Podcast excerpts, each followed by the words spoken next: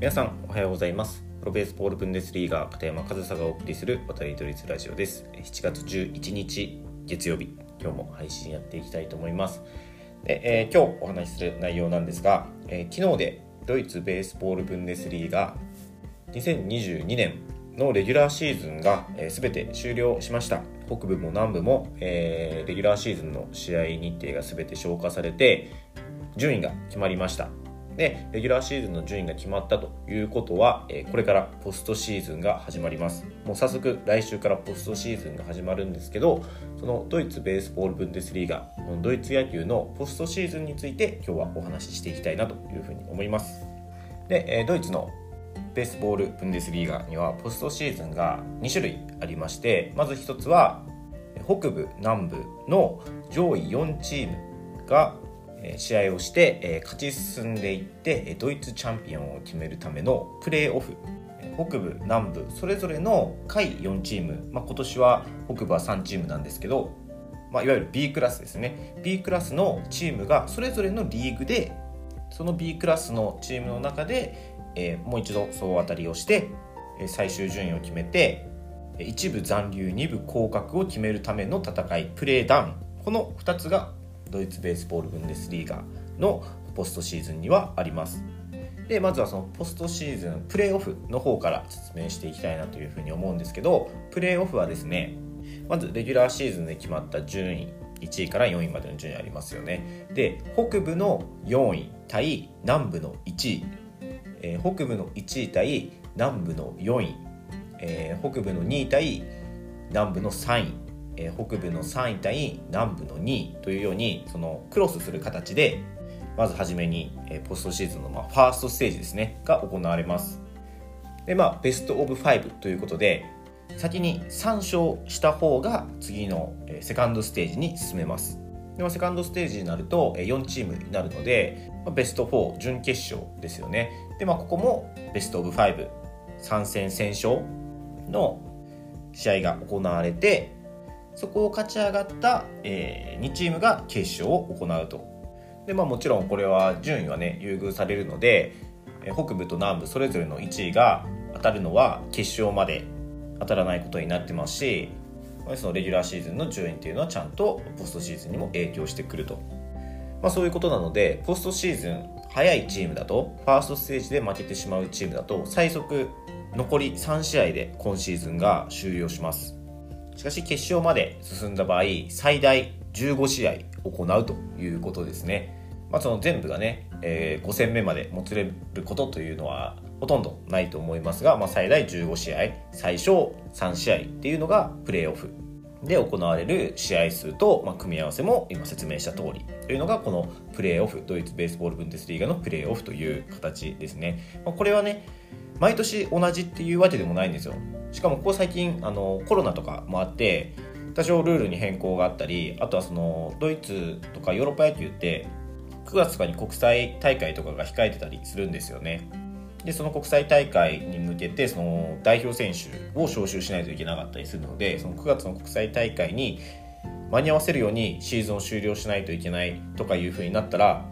ちょっと日程を詰めたりしないといけなくなっちゃうのでまあ毎年同じじゃないんですけど基本的にはこの形でやっています。で今説明したのがプレーオフの方で次はプレーダウンの方を説明します。ちなみに僕たちケルンカージナルスは残念ながら5位という結果に終わってしまったのでプレーダウンに進むわけですけどプレーダウンはですね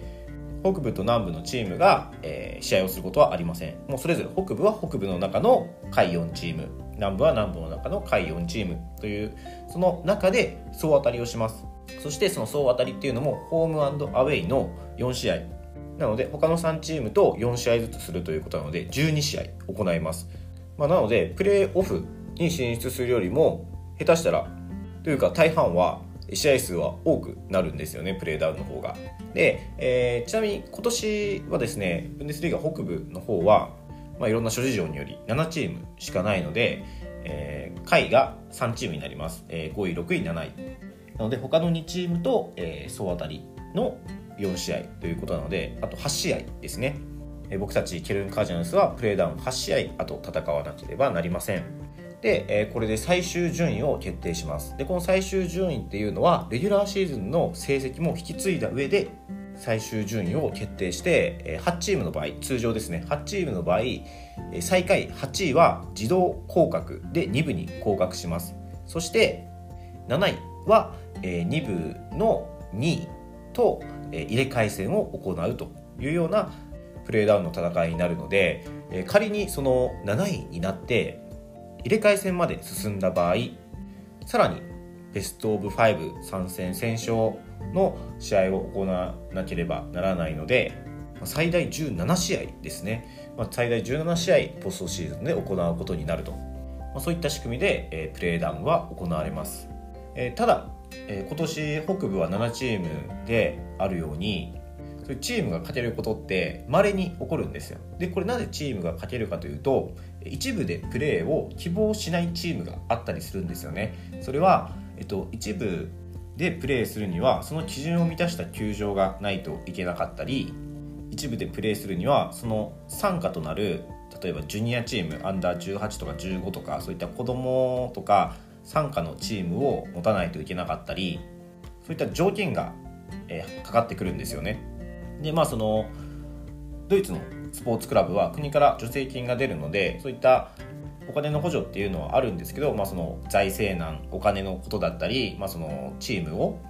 保有しないといけないとかあとはグラウンドの規模だとかそういったものが影響してですね一部でプレーを希望しないチームが出てくるんですよね。でそれが仮に2部で1位2位っていうチームがその一部でのプレーを希望しなかった場合入れ替え戦っていうのは行われないんですよ。そしてむしろ今年北部はね7チームしかないので2部からね一部でのプレーを希望するクラブが出てきたらまずそれで1つ自動昇格になりますしもう1チーム希望しない限りは入れ替え戦っていうのは行われないですし仮に今のね一部でプレーしてるクラブから一部でのプレーを来季希望しないチームが出た場合それこそまたチームが減ることになったりするんですよね。なのでその純粋に野球だけその成績だけでそのリーグがね運営されてるかっていうのはそういうわけではなくていろいろな事情も絡んできてそのチーム数だったりその入れ替え戦だったりっていうこともその年によって変わってくるんですけど、まあ、ベースのそのプレーオフのシステムとしては今説明した通りプレーオフプレーダウンという2種類があってプレーオフはドイツチャンピオンを決めるために勝ち進んでいく、えー、ポストシーズン。そしてプレーダウンは2部降格1部残留をかけた最終順位を決めるための戦い、まあ、これがドイツベースボールブンデスリーガのポストシーズンのシステムになっています。日本のプロ野球はもう一つのリーグ一つのリーグというかトップリーグしかないので入れ替え戦とかそういったものはないのでねちょっとイメージはしづらいかもしれないですけどサッカーとかそうですよね。J1J2 ってあるようにえ入れ替え戦が行われるじゃないですか、まあ、そんなイメージに近いと思っていただいた方がいいんじゃないかなと。野球よりもそのサッカーとかのシステムの方が日本のスポーツで置き換えたら近いかなというふうに思います。でもその一部を希望するしないとかそういったことはね、